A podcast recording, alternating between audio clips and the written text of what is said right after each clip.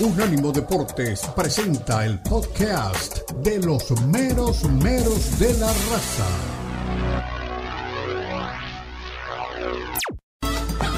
Llegan los meros meros de la raza. El poeta Leo Vega, Omar Orlando Salazar y Lalo Leal nos brindarán una perspectiva suspicaz sobre los últimos acontecimientos en la Liga MX, las principales ligas de Europa, América Latina y la MLS, porque son los meros meros de la raza en Unánimo Deportes.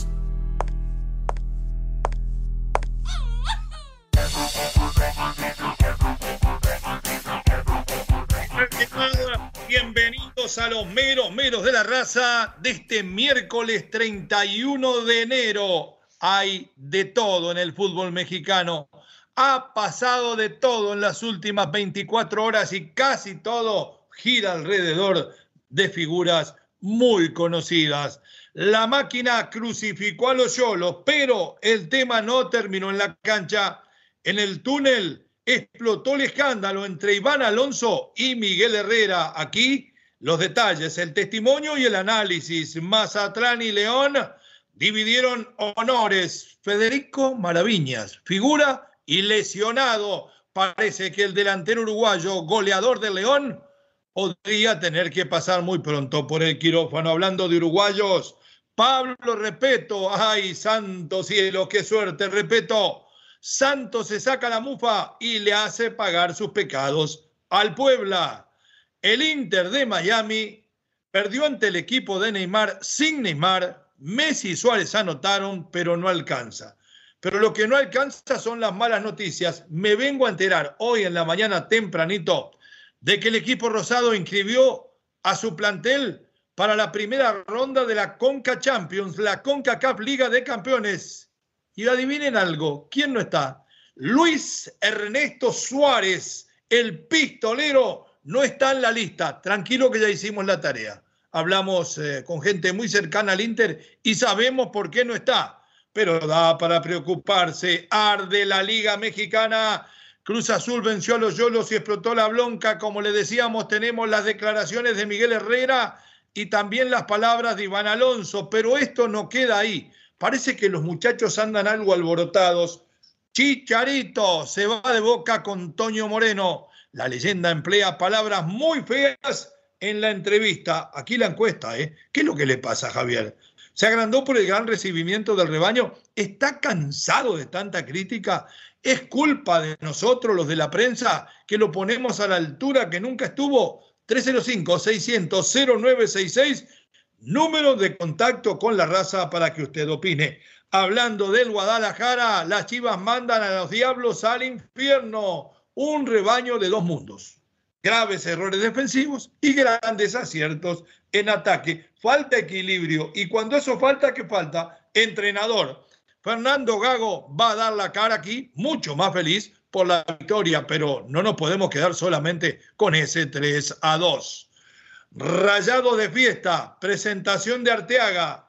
Tigres llora. Gignac confiesa la gravedad de su lesión y debería ir a operarse a Francia. Xavi no se va por las críticas de la prensa. Aquí tenemos los pelos de la burra en la mano. Le vamos a contar por qué se va Xavi del Barcelona. Pero además, ya le doy un adelanto. Fran Rijard sería el candidato número uno para Joao Laporta para dirigir al equipo catalán. Toda la carrera de Reinhardt, lo que consiguió, cuánto hace que no dirige, cómo le puede ir al Getafe frente al Real Madrid, al Atlético frente al Rayo Vallecano. ¿Por qué se va el propio Ortega? ¿Se va todo el mundo? El último que se vaya, que apague la luz. El que no se va, el que siempre está, el que es constante, el que es mi amigo de caminos, es el mejor relator que he tenido sentado muchas veces a mi derecha y otras y a mi izquierda. Es la viva voz del gol, Don Omar Orlando Salazar. Don Omar, anda por ahí, levante la mano, bienvenido. Novedades, comentarios sobre estos titulares que nos pintan para hoy un programa de novela. Buenos días. Poeta, ¿qué tal? Saludo para usted, para todos los compañeros y toda la audiencia.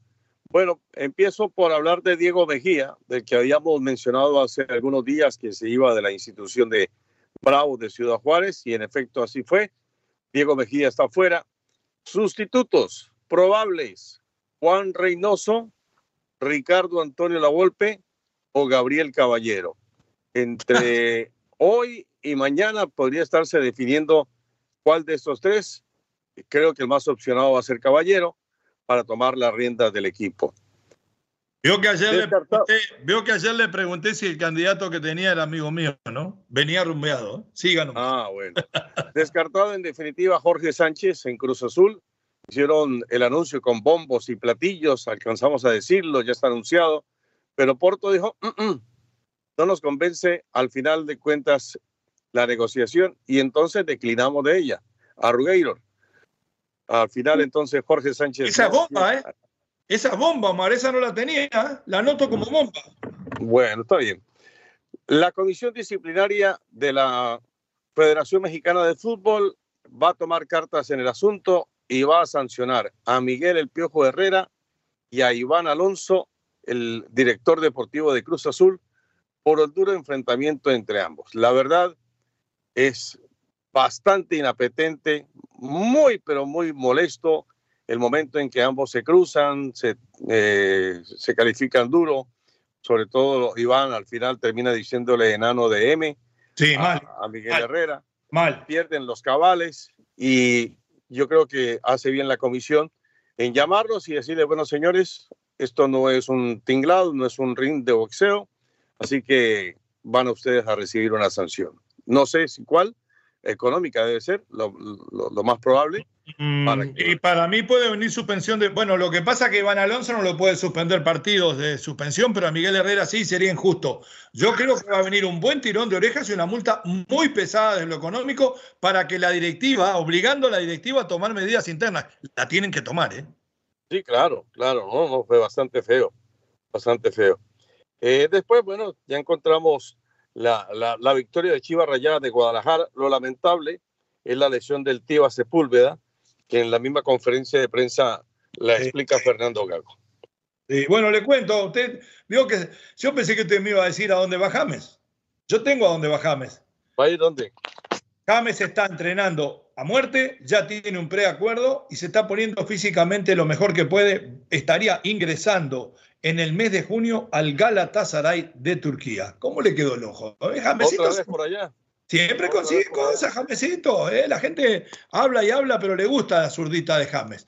Bueno, eh, fútbol. Después vamos a hablar del tema de lo que pasó en el túnel, vamos a hablar de lo que pasó en la cancha, porque a Cruz Azul le hemos pegado a su entrenador, el señor Anselmi, varias veces, porque no nos gusta, porque habla mejor en la conferencia de prensa de lo que juega su equipo en la cancha, pero creo que anoche no fue una excepción. ¿eh? Termina ganando por un gol a cero, pero dentro de las cosas por las cuales termina ganando, y después me gustaría preguntarle a Miguel Herrera, en el minuto, en el de arranque del segundo tiempo, veíamos un cambio en el arco de, los Yolos. ¿Usted sabe si Toño Rodríguez estaba lesionado? Ingresó Corona, fue un desastre. Tuvo culpa, en parte, eh, podemos decir, eh, en el gol de Sepúlveda, pero además tuvo dos que le regaló al toro, que lo robó por ser bien toro eh, eh, el, uruguayo frente al arco. Vergonzoso lo, de, lo, del Toro Fernández, lo venimos diciendo, por más que la gente se enamora de él. Y vergonzoso lo de Corona. Si fue una decisión eh, por un problema de lesión de Toño, lo entiendo. Si fue una decisión táctica, que creo que no puede ser así, le erró de pe a pa a Miguel Herrera. Vamos a escuchar primero al técnico de Cruz Azul, a ver qué tiene para decir el señor Martín Anselmi técnico argentino al servicio de la máquina cementera. Eso que no estamos logrando capitalizar esa intensidad que imprimimos en, diferencia en el marcador y eso puede, nos está llevando a que en los segundos tiempos eh, nos sentamos más cansados, venimos de jugar hace poco, tenemos otro partido y, claro, cuando esa presión merma, eh, a partir de ahí tenemos que aprender a tener el control con, con la pelota y eso se va a ir consiguiendo con, con el correr de los partidos. Sin embargo, creo que fuimos muy inteligentes porque, a ver, teníamos la posibilidad que, que el rival inicie con línea de 5, pero tuvimos un solo día para preparar el partido. Entonces, en 10 minutos, 15 minutos de preparación en la semana, entrenamos contra una línea de 4, contra diferentes sistemas. Eh, y bueno, contento porque, porque el gol eh, lo habíamos entrenado en la semana ese movimiento de que, de que, cuando reciba el carril bajo el interior rompa en profundidad y si sale un central vamos a tener superioridad dentro del área y, bueno, contento porque, porque se ve reflejado lo, lo, lo, que hacemos en la semana en cancha, después podemos ganar o perder, pero creo que, que tiene una identidad, una identidad que nos... Martín Anselmi, me cansó. En, el mismo, en la misma conferencia de prensa nos dijo la verdad y nos mintió. En alguna de las dos mintió. Primero dijo, tuve 10 minutos para trabajar el partido en lo táctico. Usted escuchó eso, ¿no, Omar? ¿O yo me equivoqué? Sí, sí, sí, sí, claro. Después dice, el gol viene por lo que trabajamos en la semana, el rompimiento de la zona 2 del terreno de un hombre que sale desde las sombras de la cancha, que llega por sorpresa y se pone mano a mano con los defensores y para eso no hay relevo. ¿Trabajó o no trabajó? Yo le digo la verdad, lo vi a Cruz Azul dentro de la misma mediocridad que ha tenido hasta ahora de la mano de este señor yo sé que escala, sé que tiene un par de victorias, pero a mí este Cruz Azul todavía no me convence y me parece un cuentero este hombre, ¿eh? se lo digo sinceramente. Sí, todavía falta por convencer, de acuerdo. Eh, le falta contundencia a la máquina cementera. Por algunos pasajes se pensó que iba incluso el equipo a terminar goleando, pero la definición sigue siendo inexacta y, y al final de cuentas la victoria fue mínima. Y en defensa se siguen cometiendo errores. Uno puede entender que eh, el equipo apenas está en materia de fusión, de ensamblaje, pero yo creo que ya con 12, dos partidos eh, y con lo que se ha entrenado, ya el equipo tendría que tener una mejor idea. Pero tampoco se le puede en este momento matar porque, pues por lo menos ya ha conseguido un par de victorias y el que sí está enchufado es Ángel Sepúlveda. Entonces yo creo que hay que esperar un poquito más el acompañamiento de, de Gabriel Fernández, de Gonzalo Piovi en el fondo, de ver cómo, cómo va terminando mejor eh, de, ensamblar el equipo, ¿no? Sí, el que está en problemas, no por lo que pasó en el, en el eh, túnel al vestidor, sino por lo que había pasado en los partidos, es Miguel Herrera. Le voy a repasar los resultados. Vamos a dejar el de Cruz Azul de lado. Hasta aquí había empatado con el Guadalajara, había empatado con el Atlas y había perdido con el América. O sea, si usted juega con el América, y usted juega con el Guadalajara, si usted juega con el Cruz Azul, son los equipos más grandes prácticamente, o como si jugara con Monterrey. Es un pecado mortal de que no gane. Es más, le saca un empate a Guadalajara y le pudo ganar. Todo este lío que se armó, todo lo que pasó en el vestidor y la derrota le pueden complicar la vida. A ver si estaba nervioso en la conferencia de prensa Miguel Herrera para saber lo que se venía. Adelante, mi querido Johnny. La verdad es que cuando ves cómo se dan los resultados en el desarrollo del juego, sí se te empieza a convertir en algo eh, difícil porque la tenemos para empujarla nada más, para meterla. Y no, estamos siendo certeros, ¿no? Regalamos espacios, eh, aprovechamos espacios, no terminamos nosotros de concretar nuestras oportunidades. Los rivales, desafortunadamente, sí, porque hoy un partido de ida y vuelta donde los dos equipos tuvimos muchas oportunidades, pero ellos concretan una y nosotros no terminamos de concretar ninguna, ¿no? Bien, hasta ahí la palabra de Miguel Herrera. Reconoce de que no concretan lo que generan, que trabajan bien en la semana, pero que en la cancha no se ve. Eso ya es un punto en contra porque hasta el técnico lo reconoce. Yo digo que tiene un plantel de Morondanga, que lo único que tiene es el Charlie González allá arriba, que es un goleador eh, de raza y muy poco más. Todos los demás jugadores, inclusive los porteros son del montón. Está en la puerta de salida con los Hank, Miguel Herrera, después de no haber ganado todavía y después del lío que pasó anoche? Hace días habíamos traído justamente esa información de que de pronto Miguel Herrera eh, podría abandonar el equipo porque la decisión de los directivos no era la mejor para él, para la continuidad. No sé que con eso si de pronto se enturbia mucho más la continuidad de Miguel Herrera eh, o a lo mejor terminan, eh, ¿qué le digo yo?, respaldándolo. No por lo que haya hecho, por supuesto, porque está mal, pero por lo que usted menciona de los rivales que ha enfrentado, pues no sé, a lo mejor tengan algún tipo de consideración por ese lado. Lo cierto es que Miguel Herrera necesita mejorar la campaña porque ya, ya, ya sería esta la, la, ¿qué? la segunda o la tercera temporada que tiene con los Cholos, ¿no?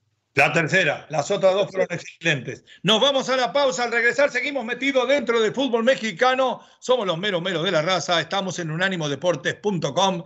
305-600-0966, el número de contacto con ustedes. Ya regresamos. En breve continúan los meromeros de la raza en Unánimo Deportes.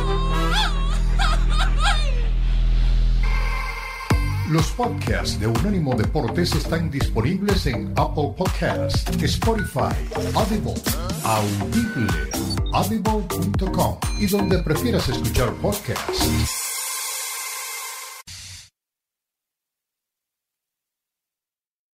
Continúan los meromeros de la raza en Unánimo Deportes.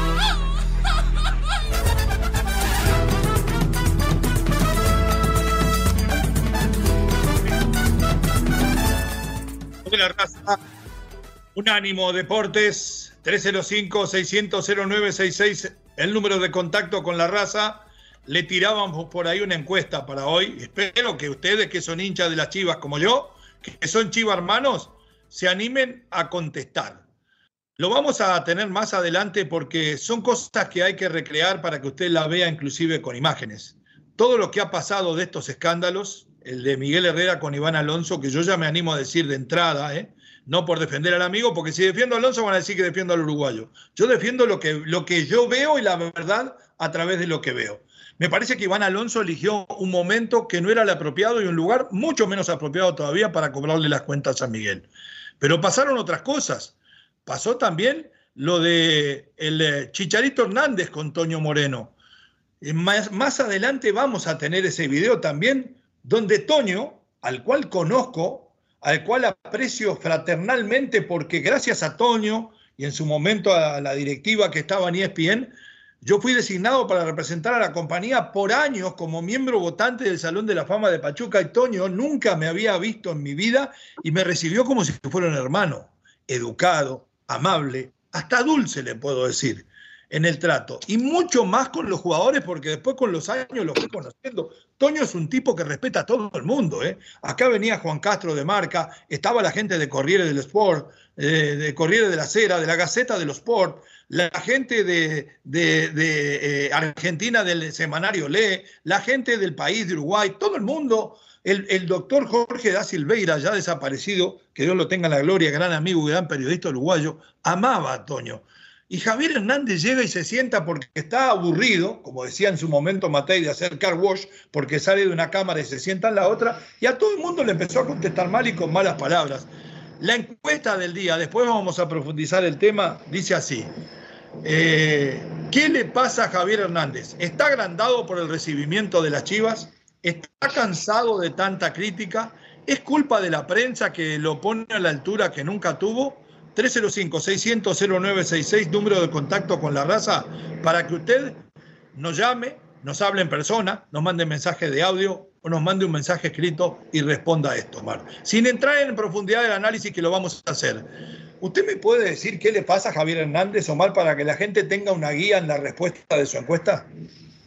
Sí, lo primero que a mí me gustaría es escuchar, o que la gente escuchara el diálogo, la pregunta formulada por Toño Moreno, al Chicharito Hernández para que se dé o nos demos una idea exactamente de cuál fue el tono y las palabras utilizadas por Javier.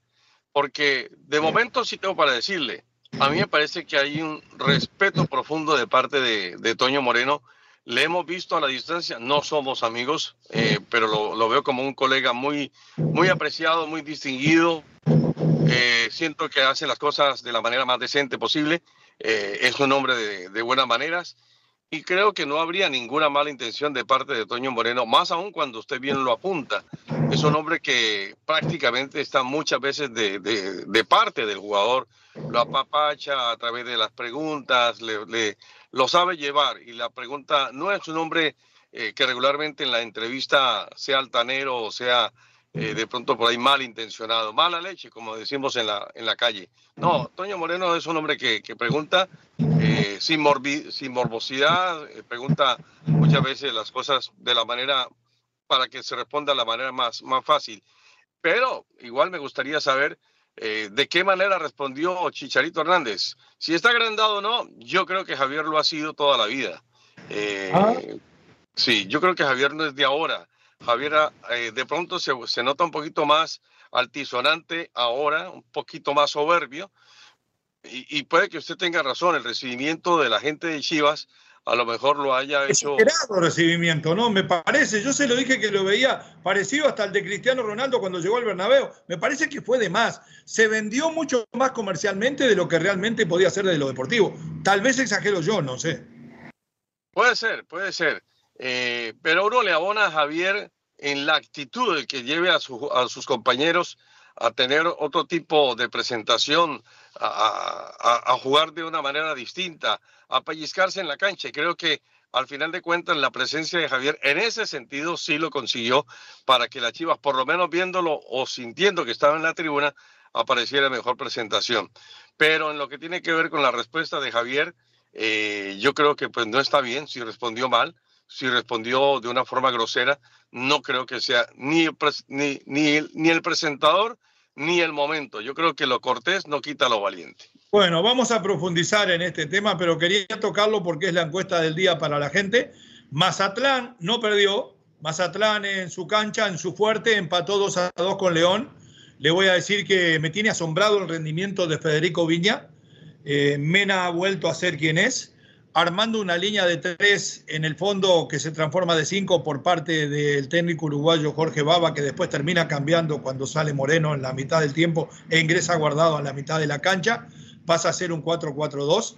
Eh, esto lo tenía abajo en el marcador, sorpresivamente, había hecho dos goles en siete minutos eh, por parte del Prete y Bárcenas, el equipo de, de Mazatlán, después de que había abierto la cuenta Federico Viña, se fueron así al descanso y Mena en un disparo desde el punto del penal pone el 2 a 2. No fue tan participativo guardado, no sé si podemos decir que no fue tan vistoso el equipo de León como podía haber sido en su anterior victoria y ahí lo tenemos colocado. León, tres partidos jugados, uno, uno y uno, uno ganado, uno empatado, uno perdido. A ver qué piensa el entrenador uruguayo Jorge Baba de este momento del equipo felino.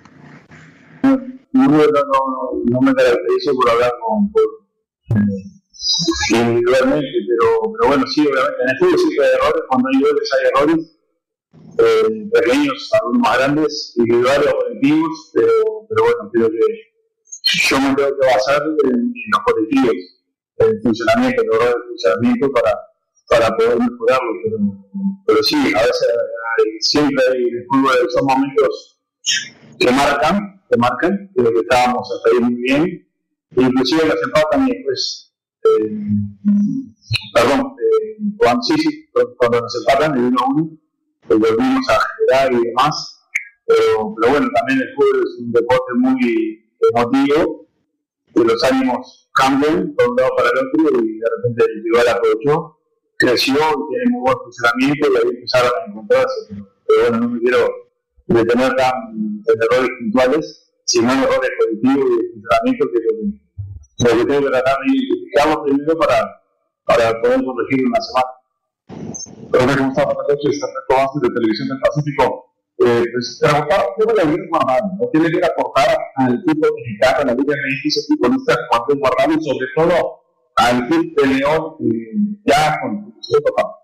No, muchísimo, muchísimo. A ver, es una una figura a nivel mundial que nos puede aportar muchísimo, no solo por su recorrido, por su experiencia, por su liderazgo, sino por lo que, por lo que significa políticamente. ¿no?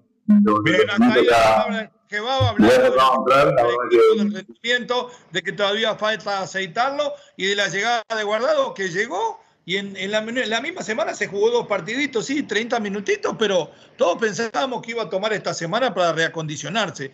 Eh, ¿Le convence el León que ha visto hasta ahora? ¿No le parece demasiado apresurado que pongan a guardado ya de entrada y lo manden a la cancha en dos partidos de corrido en tres días?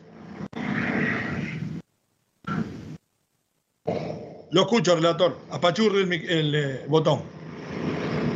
Aquí apachurro. Eh, me parece que la visión del técnico puede ser que, que, tenga, que tenga estado físico guardado, que le dé como para tenerlo en cuenta.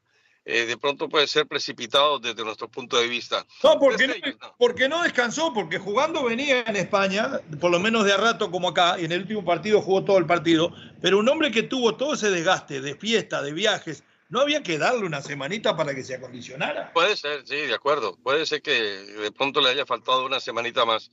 Eh, quiero entender al técnico, es por, por lo que siempre mencionamos del principito del liderazgo que, que posee y a lo mejor lo necesita urgentemente el equipo de la Fiera.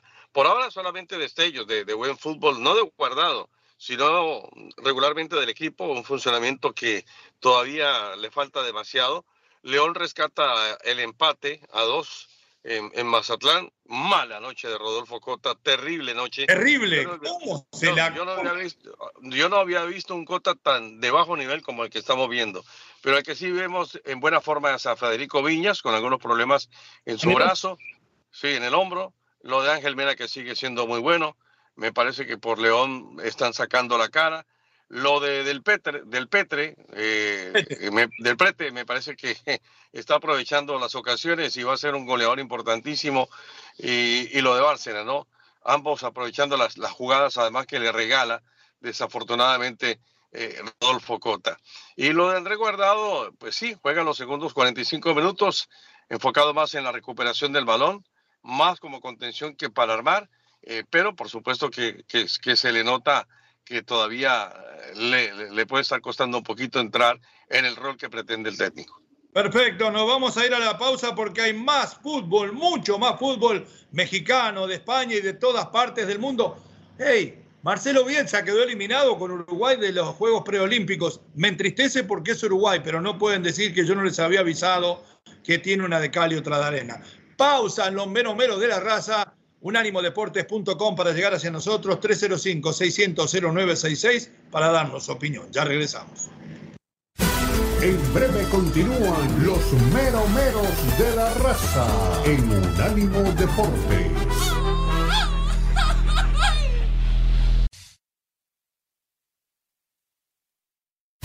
Continúan los meromeros de la raza en Unánimo Deportes.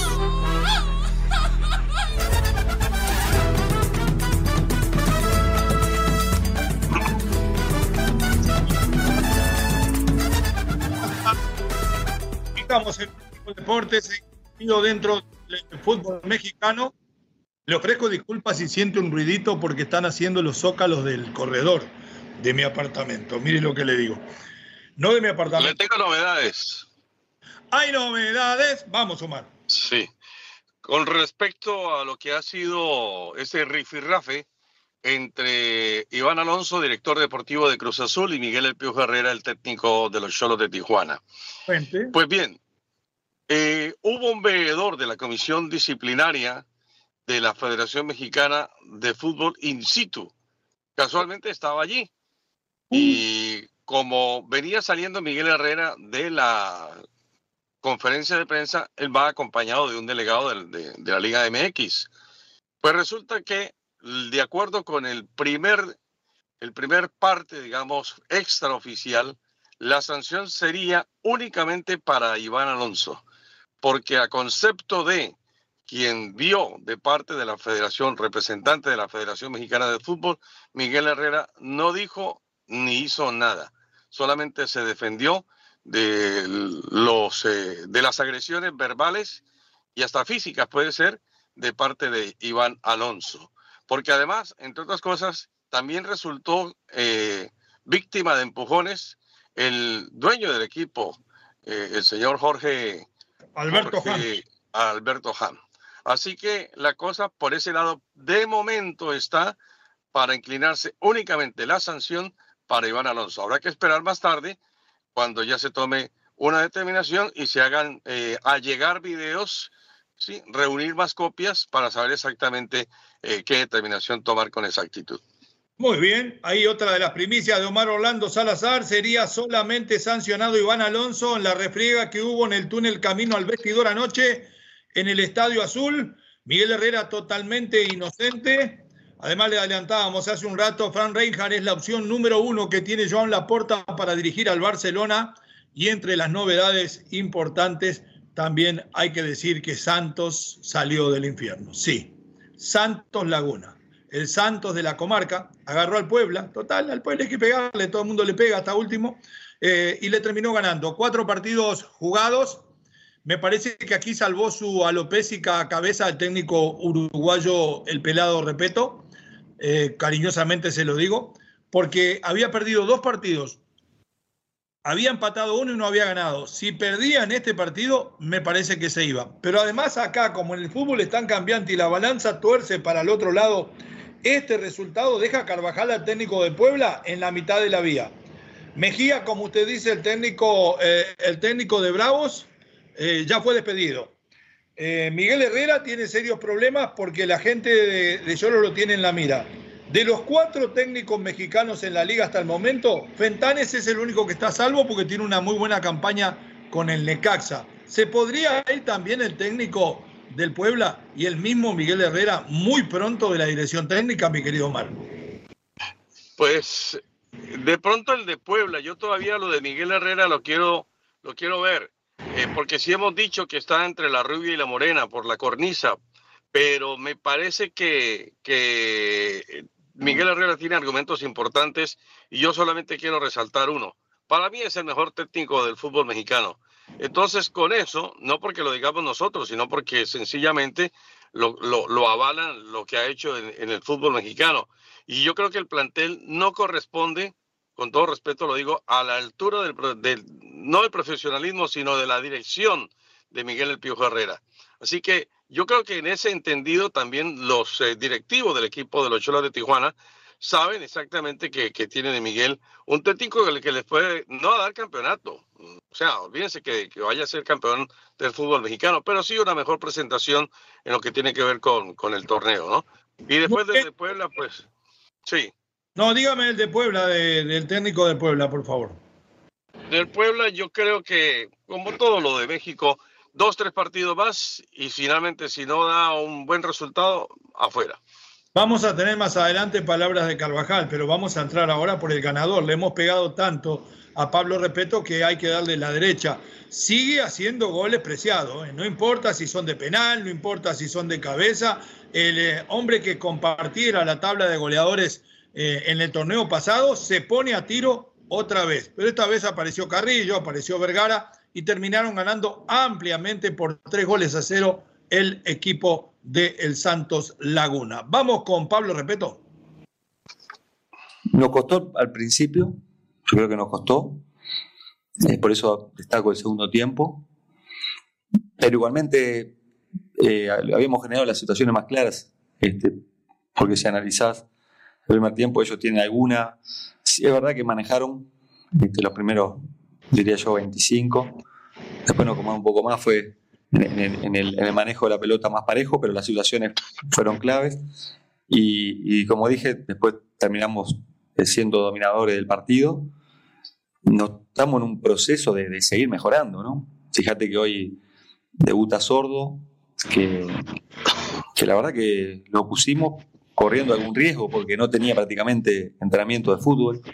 Él el campeonato argentino, lo digo porque capaz que ustedes no lo saben, él había terminado con una lesión muscular, no había hecho la pretemporada con News y llegó acá y sin ningún minuto de fútbol, ni siquiera fútbol interno, ¿no? Eh, entonces, bueno, por, la necesidad terminó jugando, eh, es un jugador que, que, tiene características que para nosotros son importantes y tenemos para crecer ahí Jordan, que también llegó hace muy poco, que no había jugado prácticamente en todo este torneo, en, Gijón, Loroña que lo estamos esperando, ahora va a llegar a Mion, entonces creo que este, por encima de, todo este, hay para mejorar mucho a nivel individual y a partir de lo individual viene lo colectivo, ¿no? Entonces, este, hay margen para mejorar, este, creemos que tenemos que, seguir en este camino, lamentablemente miramos hacia atrás y, decimos qué cerca tuvimos de tener algún punto más, ¿no? Y, quizá, este, bueno, hoy estaríamos mejor ubicados, pero bueno, lo más importante acá es que el equipo vaya mejorando, que vaya creciendo a partir de esto que te decía, porque creemos que la forma que tenemos de, poder competir, si no, no, somos un mejor equipo, este, no, no vamos a lograr lo, que queremos todos. Bueno, hasta ahí las palabras de Pelado Repeto. Vamos a escuchar a Ricardo Carvajal y me va a decir Omar si está declarando resignado y si sabe que también se va. Vamos con el técnico de superiores a ellos Y el segundo tiempo cambia totalmente, ¿no? Cambia. Y, no quisiera reiterar el tema del, penal, me parece en lo personal que es eh, exigente, pero bueno, eso, eso nos condiciona un poco y después el equipo no, subo, no supo sobreponerse a esa parte y, y termina siendo, como bien comentas, un marcador abultado que por lo que pasó en el segundo tiempo, podría decirte que fue justo.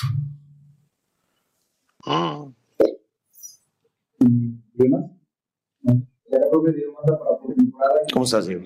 Acerca del partido que se viene en contra de Mazatlán, los equipos que están en la parte baja de la tabla, un partido importante para la confianza en modificar de cada este partido y teniendo en cuenta el segundo tiempo disputado en el Sí, tenemos que, sobre todo en el partido que tenemos en casa, eh, darle, darle valía a, la localía. Me parece que tenemos que ganar sí o sí, buscar eh, un buen resultado que nos surge. Y bueno, hay, hay cosas que seguir trabajando y mejorando sobre todo, como bien comentas, la parte del segundo tiempo que por momentos no fue del todo buena y que nos han faltado. ¿Sabe que está en la puerta del horno, mi querido Mar? ¿Está en riesgo? ¿Se puede ir tan pronto como el próximo fin de semana? Sí, él está en riesgo, está en riesgo el equipo. Y como dice Carvajal, no es que estuviera jugando mal, sobre todo el primer tiempo. El primer tiempo yo creo que hicieron lucir en varias ocasiones a Acevedo. Eh, me parece que la exigencia no fue tan alta, pero al final de cuentas no, no, no dio los resultados, no dio el resultado que se esperaba. Y en el segundo tiempo sí cambió totalmente, como bien apunta, el panorama eh, del partido le, fue mucho más favorable al equipo de la comarca lagunera. Pero yo sí creo que como los resultados no se están dando para Puebla y los resultados son los que mandan, el técnico sería uno de los salientes. Ya tenemos el primero, yo creo que ese podría ser el segundo. Nos vamos a una nueva pausa. Regresamos aquí para meternos en el tema del Inter Miami. ¿Qué pasa que Suárez no está en la lista de la Conca Champions? Ya regresamos. Meros meros de la raza. Unánimodeportes.com. En breve continúan los meros meros de la raza en Unánimo Deportes.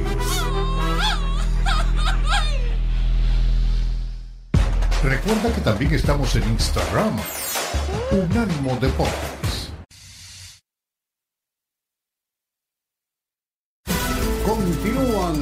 Los meromeros de la raza en Unánimo Deportes. Volvemos.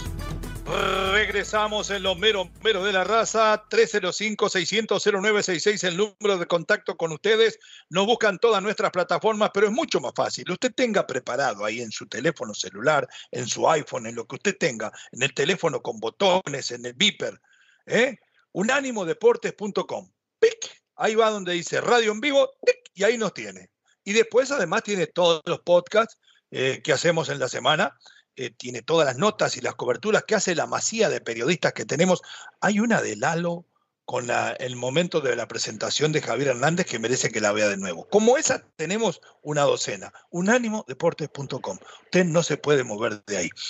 Muy bien, eh, vamos a meternos un poco antes de seguir con el fútbol mexicano, un tema que nos atañe a todos.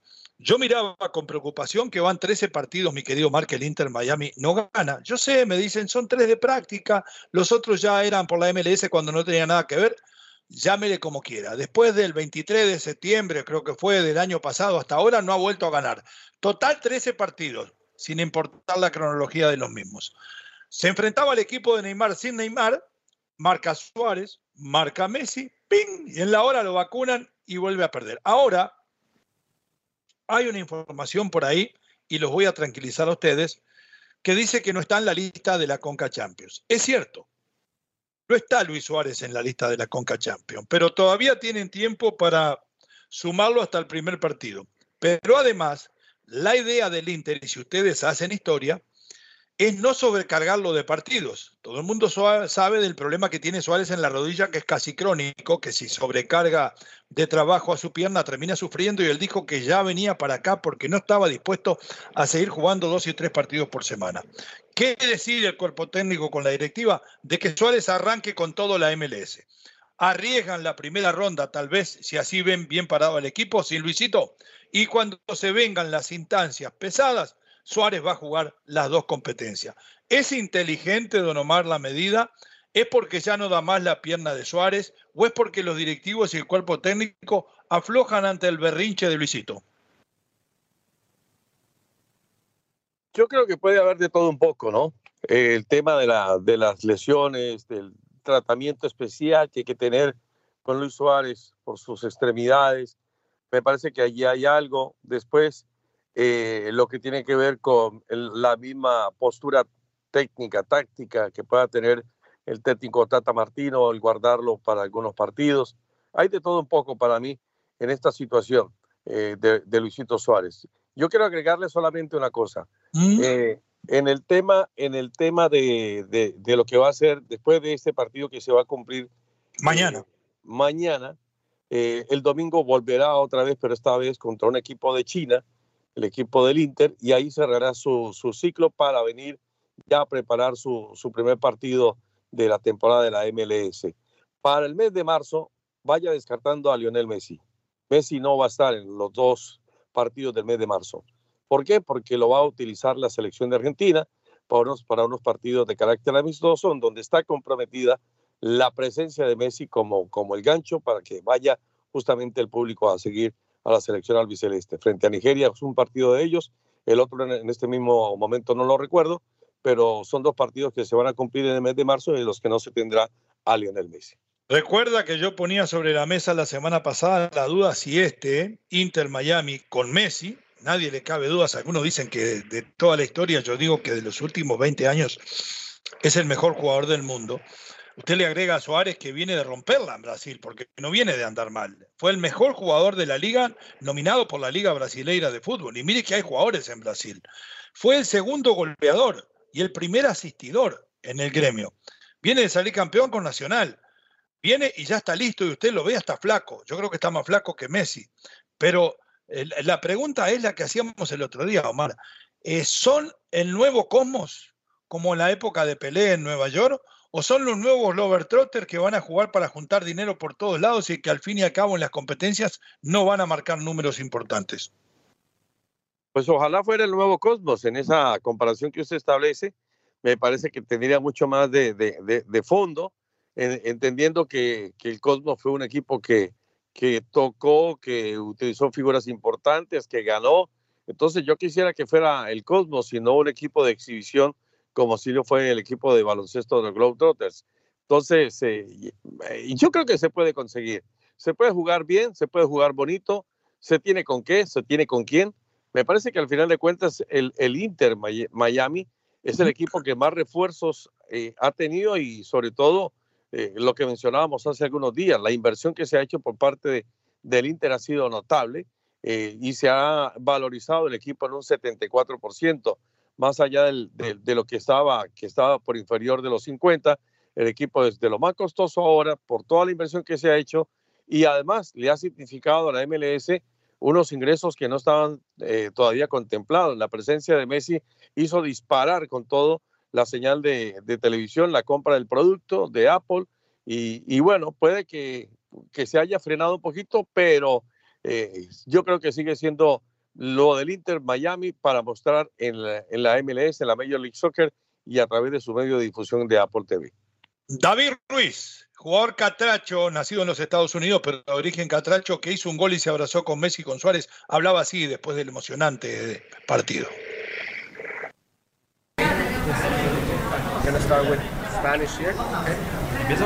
David, un placer saludarte nuevamente. Golazo, ¿eh? ¿Te vas a acostumbrar? No, sí, algo que estoy, bueno, tratando de mejorar, poner más, más números, echar gol, asistencia, y es algo que me tengo, bueno, estoy mentalizado en hacer este año. Bueno, empieza la, segunda temporada con Leo. Vos contaste hace un tiempo que aprendías cada entrenamiento con él. Bueno, ¿qué has incorporado a tu juego y cómo sigue esa relación? No, bueno, este, siempre sigo tratando de ayudar en la mejor manera posible. Este, bueno, en las corridas eh, en la espalda de los jugadores sabemos que es algo muy bueno, difícil de defender y Leo con la calidad que tiene sé que siempre va, va a estar posible ahí y bueno, es algo que, que trato de aprovechar para, bueno, dar una asistencia, echar gol o hasta darle una asistencia a él. Te sigue impactando, ¿no? No, sí, claro, ¿para qué? Gracias.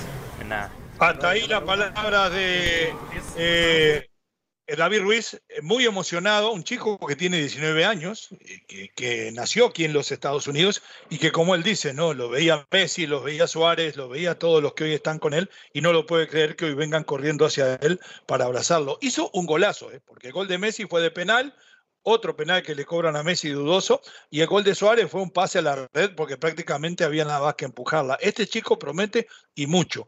Mi querido Omar Orlando Salazar, a usted, a la audiencia, a nuestros compañeros los invito. En un ratito, nada más, en menos de cinco minutos, estaremos en todas nuestras plataformas, en imágenes que ustedes quieren ver estas bellas caras para tocar el tema de Xavi. Le vamos a contar la verdad de la milanesa. ¿Por qué Xavi no quiere seguir en el Barcelona? No tiene nada que ver con la prensa. Ya regresamos en los meromeros. Continúan los meromeros de la raza en Unánimo Deportes.